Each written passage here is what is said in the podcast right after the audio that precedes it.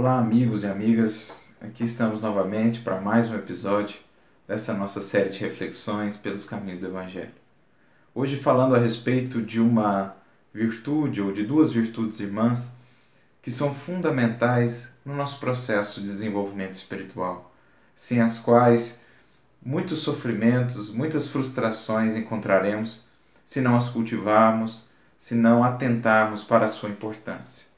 Para isso, fundamentaremos a nossa fala com uma fala do Mestre, no capítulo 21 de Lucas, versículo 19, na tradução do Haroldo está dito: Com a vossa perseverança adquiram as vossas almas. Uma fala simples de Jesus, mas que traz tanto de reflexão para cada um de nós. Primeiro, porque ele nos diz ou nos apresenta um recurso fundamental para que a gente consiga adquirir as nossas almas. E o que ele quer dizer com isso? Ganhar as nossas almas, adquirir as, nossas almas. Naturalmente que Jesus trabalha aqui o fundamental de toda a busca humana: conquistarmos a nós mesmos, reconhecermos quem somos, os nossos potenciais divinos e desenvolvê-los ao máximo, colocando-os a serviço do bem e do amor. É sobre isso que Jesus nos fala a maior conquista da criatura humana que de maneira nenhuma repousa nos bens e nas conquistas temporárias do mundo, e tem lá sua importância, mas importância transitória, porque são recursos ou meios para a legítima conquista, a conquista de nós mesmos. Porque de que adiantaria conquistar o mundo inteiro, construir um império, se mais cedo ou mais tarde seremos impelidos a deixar tudo isso para trás? O que levaremos conosco além? Nós que já conseguimos entrever o que nos aguarda para além do túmulo? Qual será a nossa bagagem espiritual? Qual será o arcabouço de nossas conquistas? Teremos de chegar no mundo espiritual como náufragos, que tudo perderam na sepultura, ou chegaremos lá como aqueles que realmente se enriqueceram, se enriqueceram dos valores, do conhecimento de si mesmos, da identificação dos seus potenciais divinos? É isso que é adquirir as nossas almas. Reconhecer quem eu sou, porque ajo assim ou de determinada maneira, o móvel das minhas ações, reconhecer os potenciais em germe depositados em mim pelo Criador de todas as coisas e desenvolver isso. Fazer com que esses potenciais germinem, se desenvolvam, floresçam e frutifiquem para o bem da humanidade, naturalmente de mim mesmo. Isso é adquirir as nossas almas, tomar em nossas mãos as rédeas do nosso destino. Entender que felicidade, paz e harmonia estão em nossas mãos, desde que estejamos dispostos a adquirir as nossas almas, a senhorearmos-nos de nosso próprio destino, claro, com o auxílio dos benfeitores, com o auxílio das lições que vamos aprendendo com Cristo. Isso é ganhar a nós mesmos.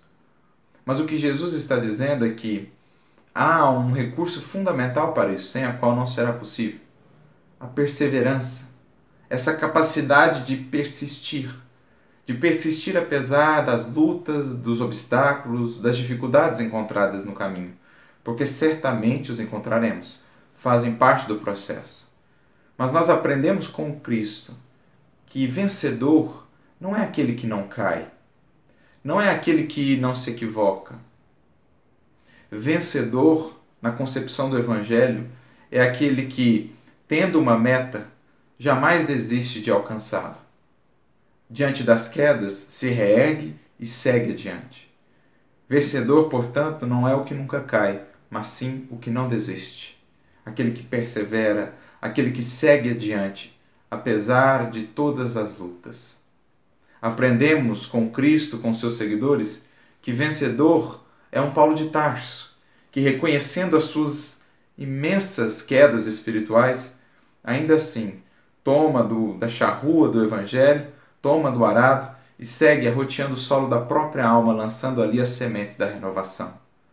Com o, o suor que se tornou nele adubo divino, com as lágrimas também que foram as lágrimas que fertilizaram o solo de sua alma, Saulo, Paulo, apóstolo, pôde demonstrar para todos nós, para toda a posteridade, o que é de fato vencer e quais os ingredientes fundamentais para isso.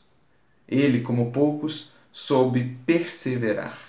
Não só ele, tantos outros exemplos. Pedro, que após a negação perseverou. Maria Madalena, que mesmo envolvida pelos vícios, pelos prazeres, soube se erguer ao contato do amor do Mestre e perseverar. Quantos e quantos exemplos não encontraremos, senão todos, porque a história dos cristãos que realmente mudaram o mundo e mudaram a si mesmos, primeiramente, é a história da perseverança. Porque, como nós, eram também imperfeitos, reconheceram as suas dificuldades, mas nunca desistiram. E isso os tornou vencedores. É isso que Jesus está nos falando. Aqueles homens e mulheres, com a sua perseverança, ganharam a si mesmos. Ganharam o título ou ganharam o reconhecimento de mártires. Ganharam a gratidão de muitos pelo próprio empenho na própria transformação. É esse o conceito de vitória com Cristo. Encontramos, por exemplo, um encontro interessante há dois mil anos atrás, Paulo diante de Nero, os dois dialogando. De um lado temos Nero, montado, sentado sobre um trono, com uma coroa, com um império conquistado, Nero que possuía quase tudo o que desejasse. Do outro lado temos Paulo, já abatido, cansado, já quase idoso, repleto de cicatrizes, preso. Quando olhamos para essa cena, ficamos a nos perguntar: quem ali era vencedor? Quem de fato havia conquistado alguma coisa? Quem de fato era livre? Depende do olhar com que olhamos. Porque, segundo o olhar da matéria, poderíamos ver em Nero um vencedor. Conquistou fortuna, tinha poder, tinha influência, tinha tudo o que desejasse, a sua palavra era praticamente lei. Mas e depois disso? E se mudarmos a lente e trocarmos pela lente do espírito? Quem de fato era livre? Paulo, que estava ali com algemas físicas, mas tinha consciência tranquila? Ou Nero, que estava ali livre, mas tinha consciência aprisionada? Quem de fato havia conquistado? Nero, que havia conquistado quase todo mundo conhecido de então? Ou Paulo, que havia conquistado a si mesmo? Quem de fato era rei, ou quem de fato tinha uma coroa, tinha uma real conquista? Nero, que trajava uma coroa física? Ou Paulo, que, segundo escreve na sua própria carta, havia conquistado a coroa da justiça? Então, Paulo perseverou até o fim e por isso venceu. Nero ainda tinha um longo caminho a trilhar na colheita da semeadura dolorosa e na, no processo de transformação de si mesmo. Então é isso que Jesus está nos dizendo. Com a vossa perseverança ganhareis as vossas almas. Mas, além disso, a palavra traduzida para o português como perseverança, do grego hipomone, significa também paciência como nos dizer que essas duas são virtudes irmãs, virtudes que estão sempre juntas e jamais separadas, virtudes que complementam uma a outra, porque muitas vezes nesse processo de desenvolvimento espiritual nos esquecemos do processo. Estamos, sobretudo na modernidade, acostumados a ter as coisas de uma maneira tão rápida, a consegui-las de maneira tão veloz, por exemplo, quando queremos comprar uma coisa nova, pedimos na internet, em um, alguns poucos dias essa coisa está em nossa casa. E tentamos transferir essa velocidade do mundo moderno para o reino do espírito, acreditando que as conquistas espirituais, esse ganhar a nós mesmos, conquistar a nossa alma, se dará na mesma velocidade. Mas Jesus já nos alertava há dois mil anos: com a vossa paciência ganhareis as vossas almas. Como nos dizer que no reino do espírito tudo demanda tempo e processo e perseverança e vontade. Nenhuma conquista se dará da noite para o dia. E é justamente por tentarmos transferir essa velocidade para o reino do Espírito que muitas vezes nos frustramos, porque acreditávamos que conseguiríamos as virtudes eternas atuando ou com alguns poucos dias de esforço. Mas não é assim. Não é assim porque temos a oportunidade de agir no tempo para construir na eternidade e o tempo só respeita aquilo que ajudou a construir. Por isso, na construção de todas as virtudes, que é justamente esse processo de adquirir as nossas almas, é preciso o ingrediente fundamental da paciência. Não se constrói nenhuma outra virtude sem a paciência.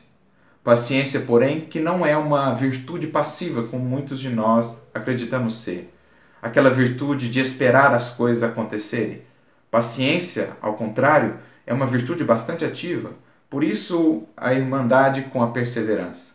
Porque paciência, ou ter paciência, é fazer tudo o que está ao nosso alcance, entendendo que, para além disso, compete a Deus e ao seu tempo.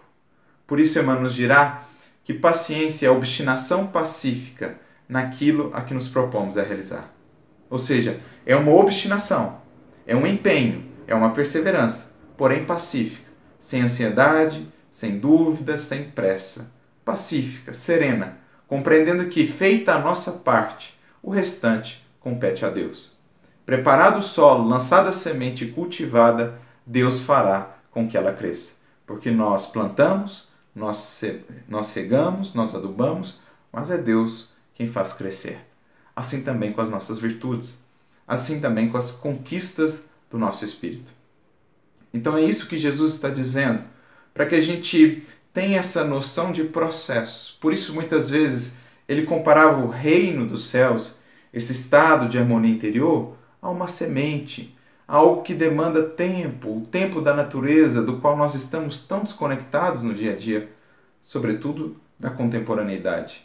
Esse mundo veloz, esse mundo líquido em que tudo está fluindo numa velocidade assustadora, nós perdemos esse contato com o processo, com o tempo da natureza, que demonstra-nos que tudo tem as suas gradações, que tudo tem esse desenvolvimento e que é preciso, ao longo de todo esse processo, de todo esse tempo, perseverar, pacientar, esperançar.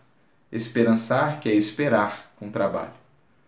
Então veja esse recado importante de Jesus para todos nós, para que percebamos de onde muitas vezes surgem as frustrações da nossa jornada espiritual. Porque acreditávamos que desenvolver uma virtude é como comprar alguma coisa que em alguns poucos dias estará em nossa casa, mas virtudes não se compram. Virtudes são conquistas eternas e por isso demandam tempo. Não dormiremos hoje é, orgulhosos e acordaremos amanhã humildes. É preciso paciência, pois só a paciência garante-nos essa conquista de nós mesmos, que é o objetivo fundamental de todos nós. Portanto, aprendamos com todos aqueles que vieram antes Aprendamos com a sua paciência, com a paciência de um Paulo, três anos no deserto, mais três anos descendo, até que pudesse iniciar o labor. Aprendamos com Pedro, durante anos e anos na casa do caminho, trabalhando, se esforçando, até que pudesse se tornar Simão Pedro, o grande apóstolo. Aprendamos com Maria Madalena, afastada até mesmo pelos seguidores de Jesus, mas que soube pacientar e soube buscar na ajuda aos leprosos, a conquista da sua eternidade, a conquista da sua grandeza espiritual. Aprendamos com eles a desenvolver essa paciência, porque ela é a moeda divina por meio da qual podemos comprar ou adquirir a nós mesmos para a eternidade. Porque, além de tudo isso, paciência é também a ciência da paz. E sem paciência não lograremos jamais essa paz e essa harmonia interior. Cultivemos, portanto, a paciência, que é essa ciência da paz em nossos corações. E adquiramos, enfim, com Deus, as rédeas do nosso destino, o futuro espiritual de felicidade e de plenitude ao qual todos estamos destinados. Muita luz e muita paz a todos. Fiquem com Deus.